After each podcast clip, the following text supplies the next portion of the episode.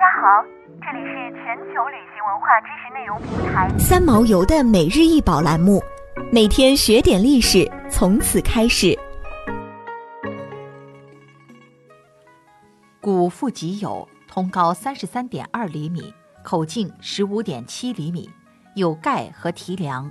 器盖是牛角兽面纹，牛角稍翘起，突出器表，两侧配置镶背弯角鸟纹。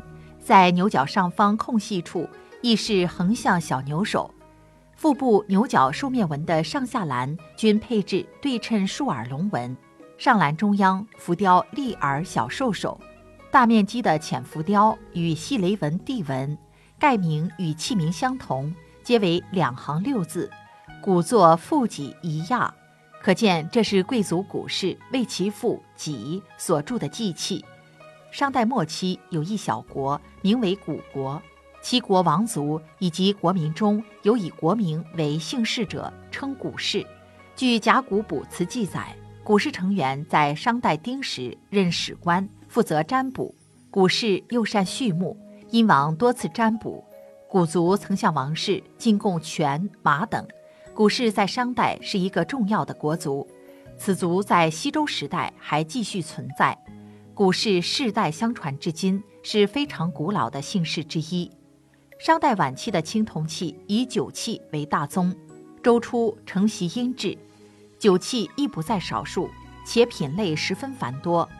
有在商代晚期出现，西周早期成了最重要的容酒器之一，西周中期仍流行，之后就不复见其踪迹。在古代经传中，常见有君王。